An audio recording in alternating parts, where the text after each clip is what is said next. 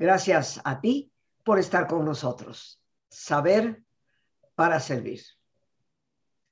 Y bueno, queridos amigos, todos, tal vez de vez en cuando tenemos algo que repetimos inconscientemente sin darnos cuenta. Tal vez hoy me ves un poco eh, extraña, pero estos son los tics. Y hay toda clase de, tics. Y es el tema que hoy vamos a tratar, tics nerviosos. Nos acompaña un gran amigo, siempre fiel a nuestro programa, a estar presente, el doctor Gerard Wash, médico especialista en psiquiatría, quien es también médico homeópata y especialista en acupuntura. Eh, Gerard Wash hoy nos va a hablar de los tics nerviosos. Seguramente algunos de nosotros los hemos tenido en algún momento y parecen ser pasajeros, pero hay personas que permanecen con ellos tal vez casi toda la vida. ¿De dónde vienen? ¿Qué son? ¿Qué podemos hacer? Y esto pues es nuestro experto amigo, el doctor Wash, quien nos va a hablar. Gerard, como siempre, bienvenido a nuestro programa. Me encanta una vez más que estés aquí y te agradezco inmensamente por, por darnos temas que a todos nos interesan y nos importan. Muchas gracias a ti por invitarme. Sabes que para mí también es un placer estar contigo y toda la gente que nos ve y que nos escucha. Los tics. Tic es una palabra que viene del francés y en realidad es, una, es un sonido, como en tic-tac, tic, tic, tic.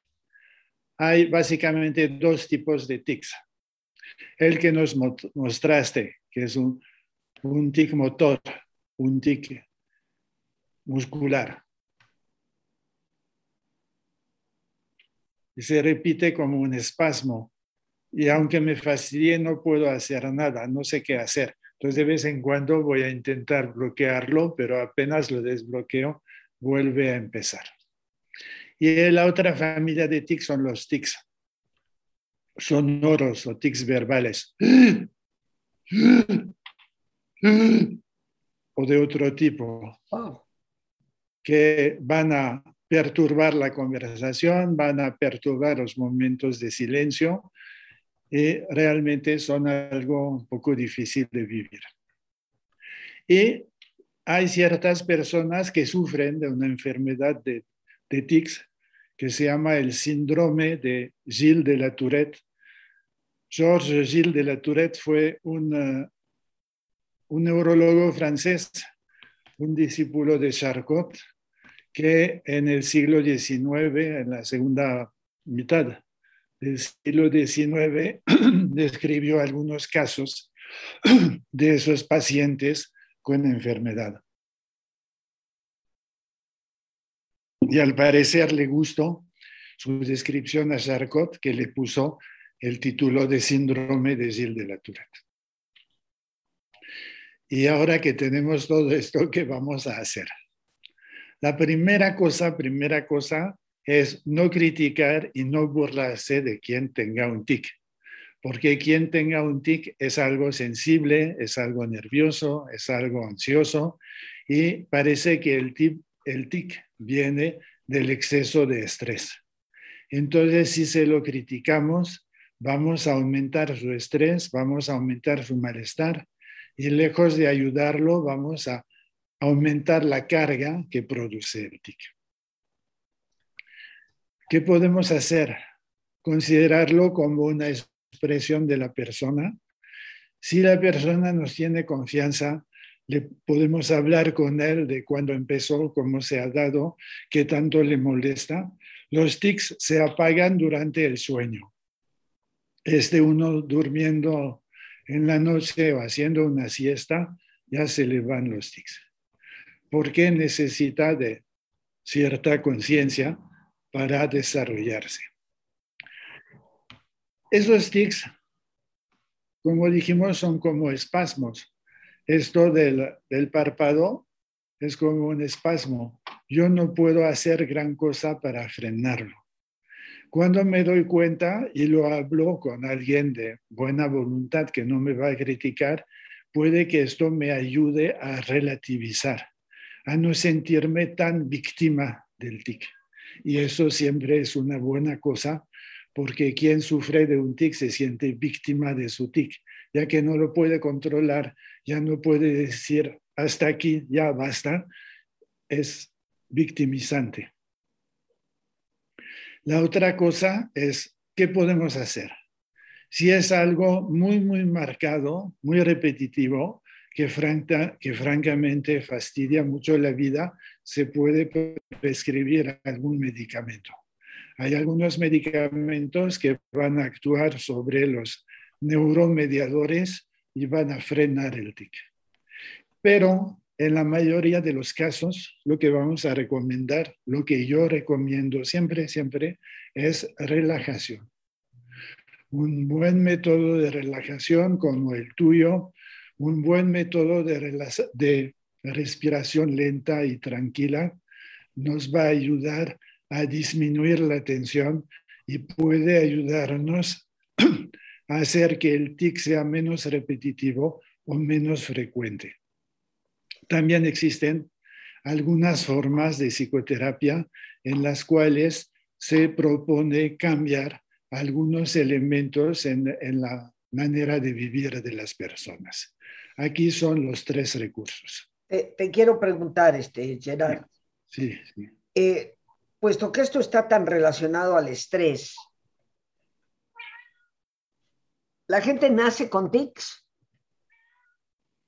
Mira, en bebés generalmente no, en niños puede haber, generalmente a partir de los cinco años, en adolescentes puede haber y en adultos obviamente hay.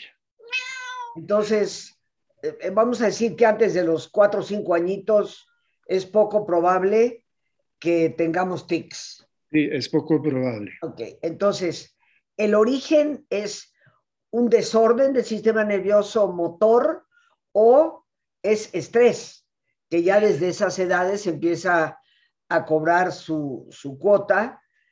Y, lo que también te quiero preguntar es si los tics nerviosos los ubicaríamos dentro del eje de la ansiedad. Sí, dentro del eje del estrés y de la ansiedad, sí. Y de hecho, no, yo no considero que sea un trastorno nervioso, un trastorno motor, pero sí es un trastorno del sistema nervioso vegetativo, del sistema nervioso autónomo, que se sobrecarga por la ansiedad o por el estrés y busca una descarga. La función del TIC aparentemente es de ofrecernos una descarga motora. Interiormente estoy preocupado porque eh, mañana voy a tener un examen, porque pasa algo en mi familia por X razón y entonces me sobrecargo de estrés. Y el TIC puede venir como un intento, yo lo veo así, como un intento de descarga. Cada vez que voy a tener el TIC es una descarga motora, que sea verbal o que sea motor, es una descarga motora.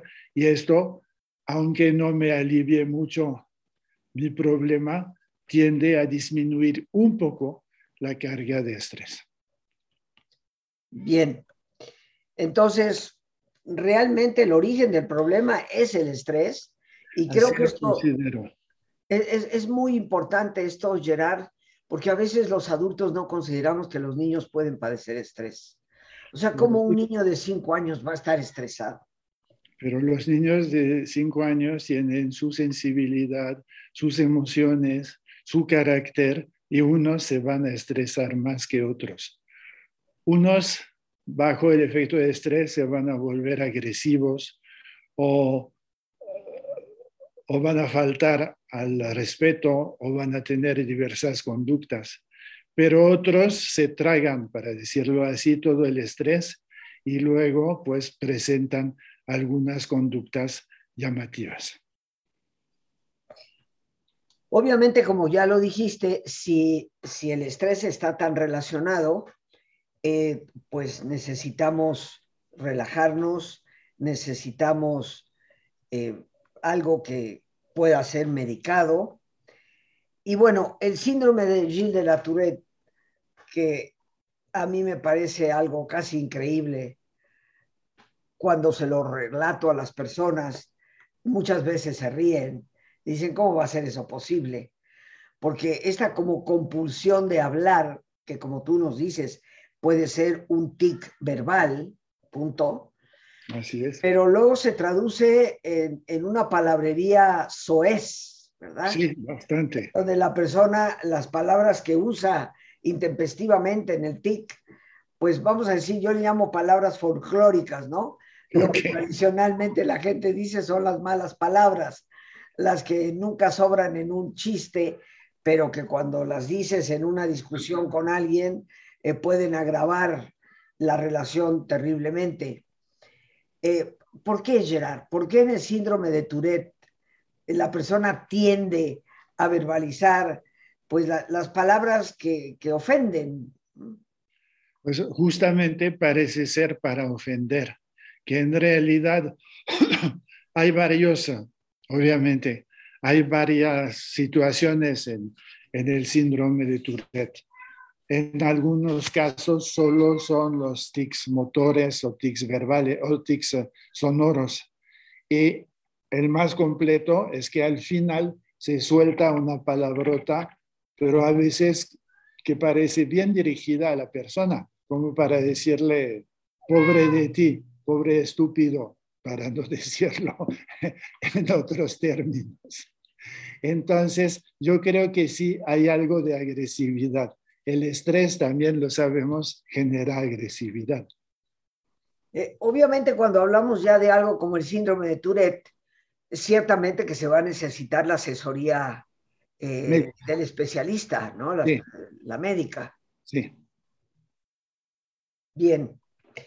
¿Cómo, qué podemos hacer para esto?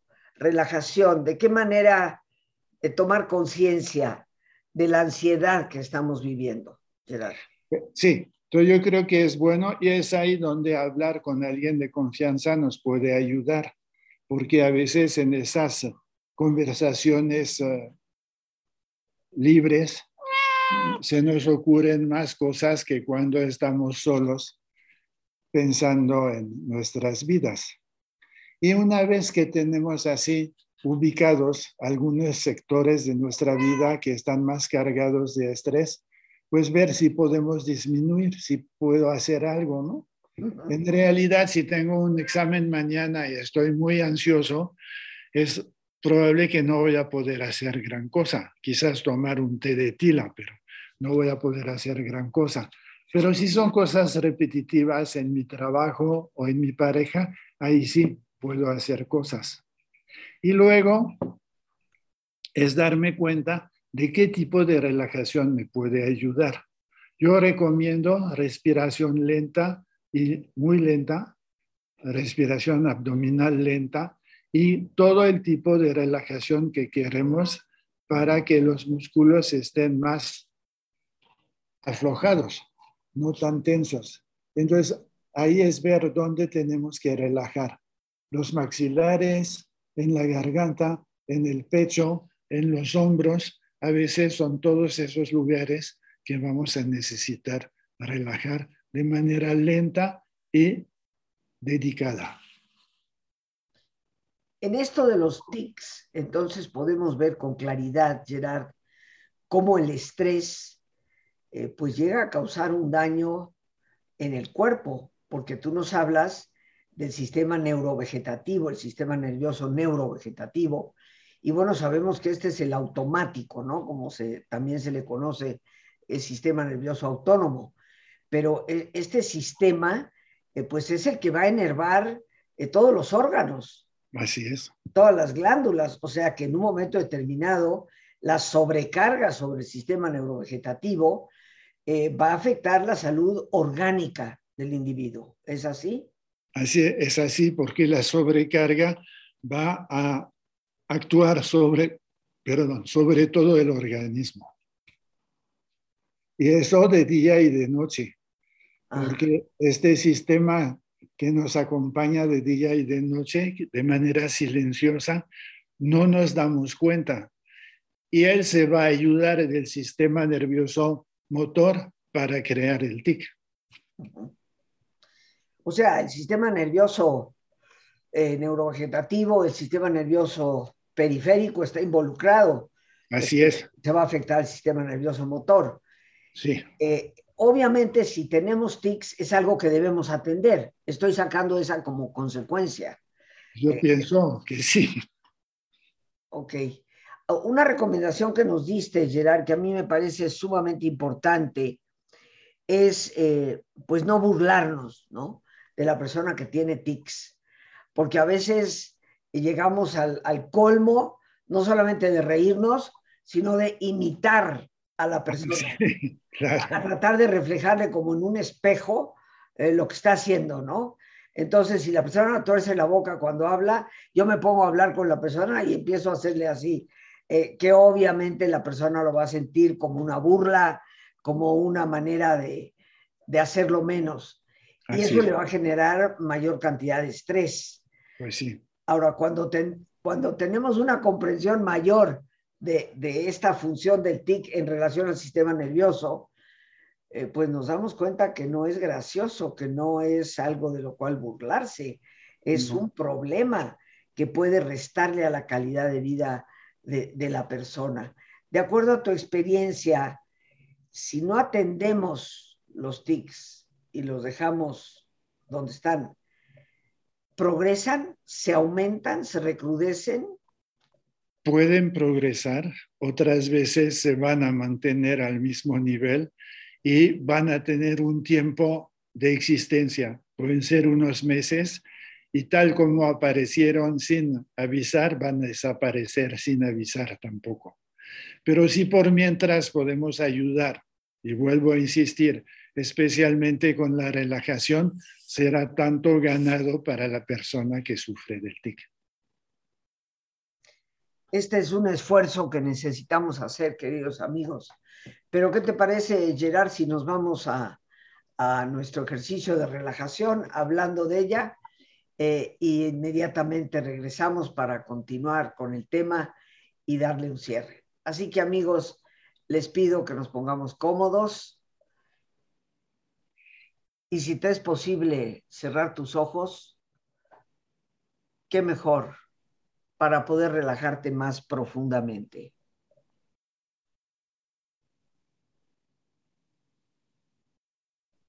en una posición cómoda y con tus ojos cerrados. Toma conciencia de tu respiración, del entrar y el salir del aire en tu cuerpo.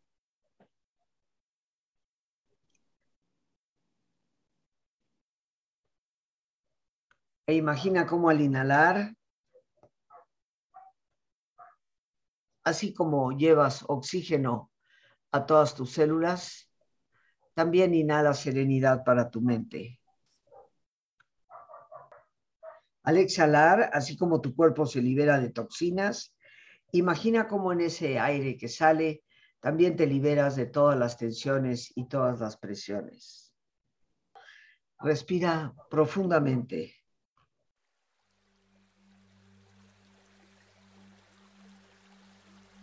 y relaja tu cuero cabelludo. Todos los músculos que cubren tu cabeza.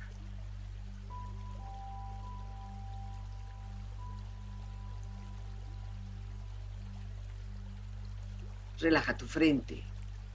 Siente la piel, la vibración de la piel que cubre tu frente.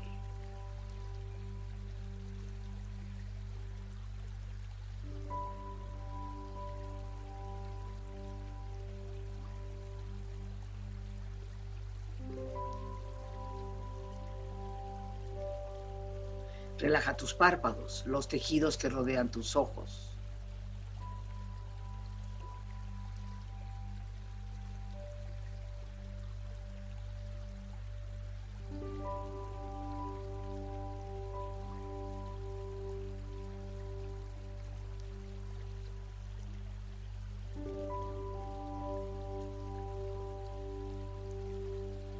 Relaja tus mejillas, toda la piel, todos los músculos que cubren tu cara.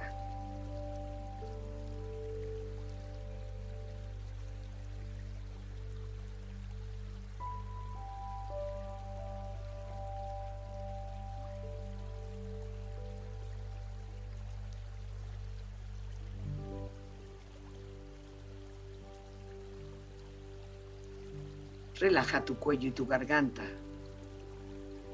Siente su flexibilidad, equilibrio, balance.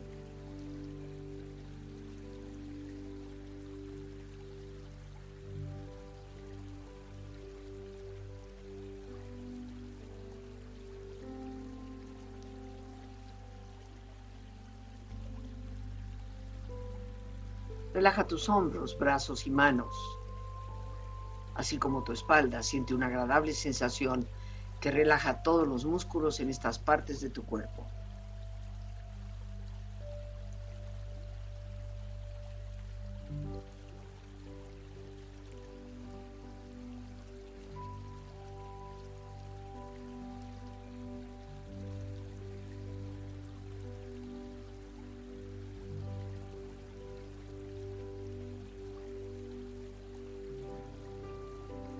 Relaja tu pecho exterior e interiormente, relajando todos los músculos, imaginando a todos tus órganos internos funcionar rítmica y saludablemente.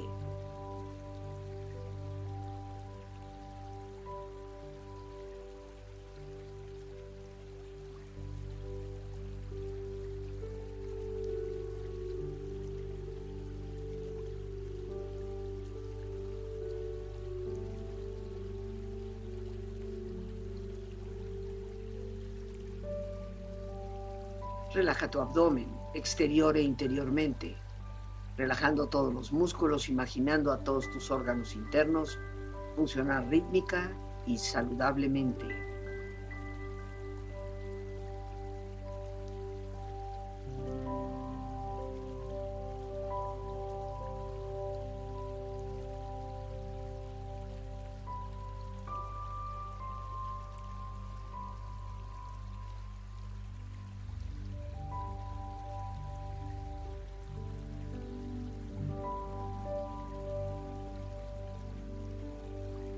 Relaja tus muslos, tus rodillas, siente la piel, la vibración de la piel que cubre estas partes de tu cuerpo.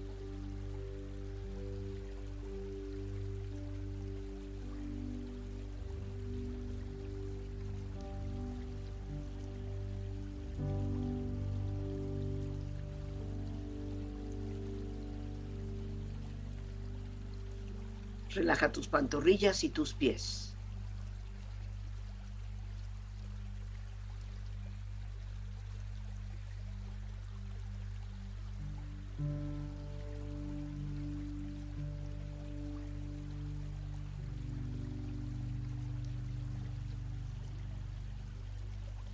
Tu cuerpo profundamente relajado, proyecta en tu mente la imagen de un lugar ideal para el descanso. Imagina los colores, los sonidos, los aromas. Es una escena de belleza y paz. Siente estar ahí.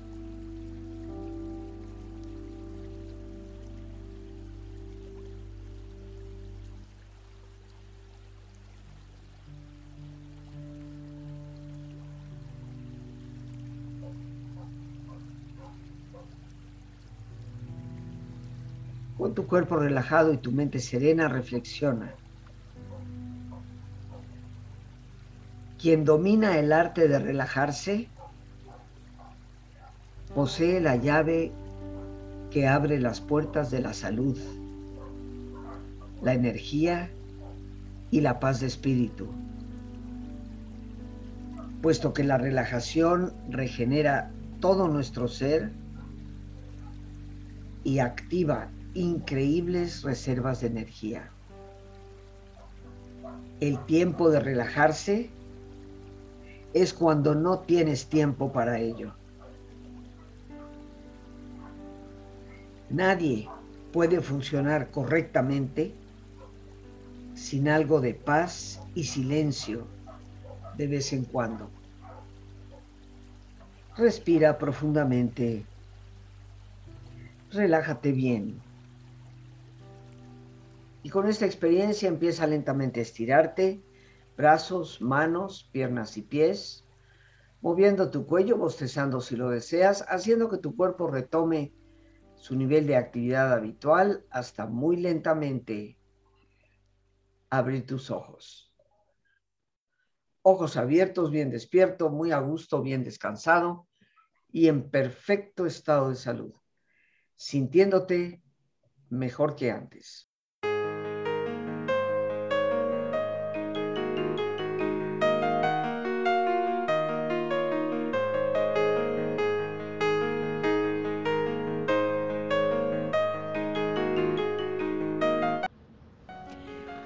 La resiliencia es una capacidad de fortaleza interna que está conformada por un conjunto de características.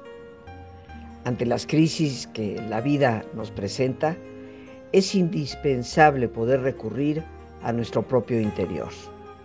Después de todo, la respuesta a todo problema, siendo el problema nuestro, está en nosotros mismos. Te invito a mi taller Resiliencia ante las crisis para los días 22, 23 y 24 de marzo, de las 7 de la tarde a las 9 de la noche.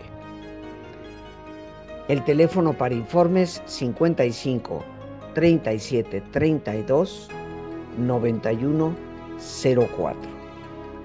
Ahí a través de WhatsApp, Telegram, Signal o por llamada telefónica, con todo gusto te atenderemos. Saber descubrir y potenciar las características que nos hacen fuertes es una tarea indispensable para la vida. Un taller que te brindará las herramientas para lograrlo. 55 37 32 9104. Te estaré esperando.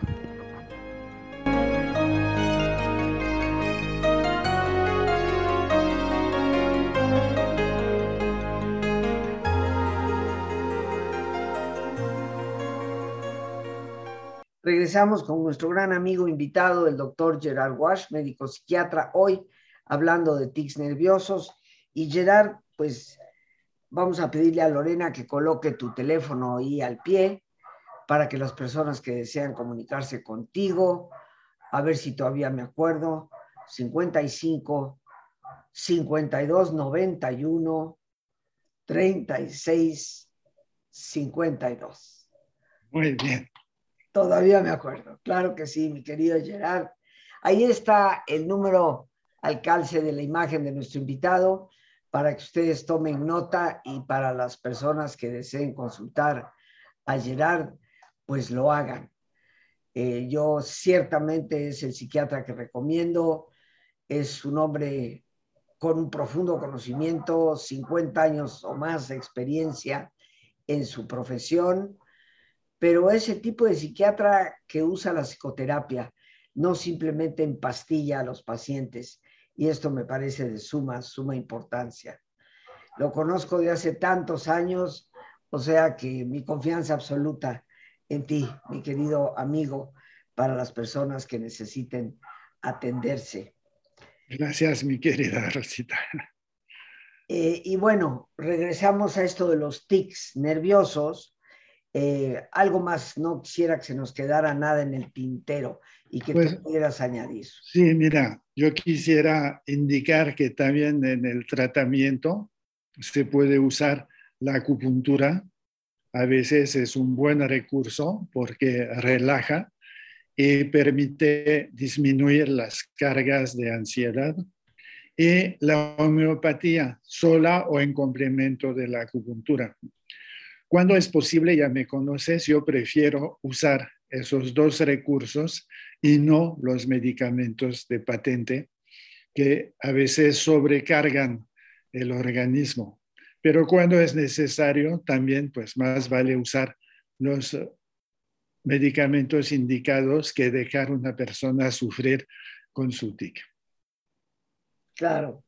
Entonces, bueno, hay momentos en que tendremos que recurrir al, psiquiatra, al psicólogo, pero decías que se pueden desarrollar en cualquier momento de la vida. Eh, yo soy de las personas que opina, Gerard, me conoces, que el estrés es una tensión sobre el cuerpo visualizado como un conjunto de cuerdas y cada quien tiene una cuerda más débil que otra. Hay personas para quienes el estrés se les va a ir a los problemas cardiovasculares. Hay personas que se les va a ir con una colitis crónica. Y hay personas a quienes se les va a ir en forma de tics nerviosos. ¿Hay alguna forma de prevenirlo? Pues sería una higiene de vida, para llamarlo así, en el cual se tomara en cuenta las cargas para, que que no sean sobrecargas de estrés y usar la relajación como preventiva. La relajación realmente nos viene bien a todos y el control de respiración, que es una forma de relajación también. Entonces, esos los recomiendo mucho, mucho. Y puedo, puedo comentar que yo mismo tuve un tic cuando tenía siete años. Era un tic de garganta, algo del estilo que repetía así todo el día y entonces pensaban que tenía una laringitis o algo así. Y me mandaron, me fui con mi mamá a una estación de aguas termales en el centro de Francia. Y me acuerdo de lo delicioso que era tomar esta agua tibia que salía de la, de la fuente y los baños de agua caliente también. Y regresé y ya no tenía tic.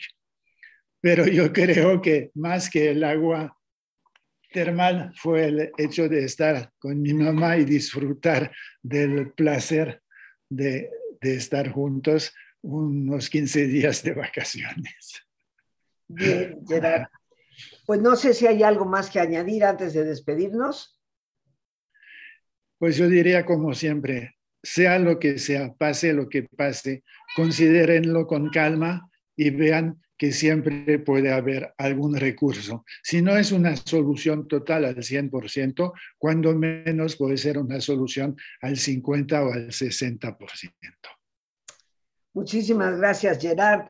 Y bueno, pues ya saben, pueden comunicarse con él 55 52 91 36 52 para contactar a nuestro médico psiquiatra de cabecera. Y por hoy, dándole las gracias por su presencia, no nos queda más que dar gracias a Dios por este espacio que nos permite compartir, a nuestra productora Lorena Sánchez y a ti, el más importante de todos. Una vez más, gracias, muchísimas gracias por tu paciencia al escucharme y por ayudarme siempre a crecer contigo. Que Dios te bendiga.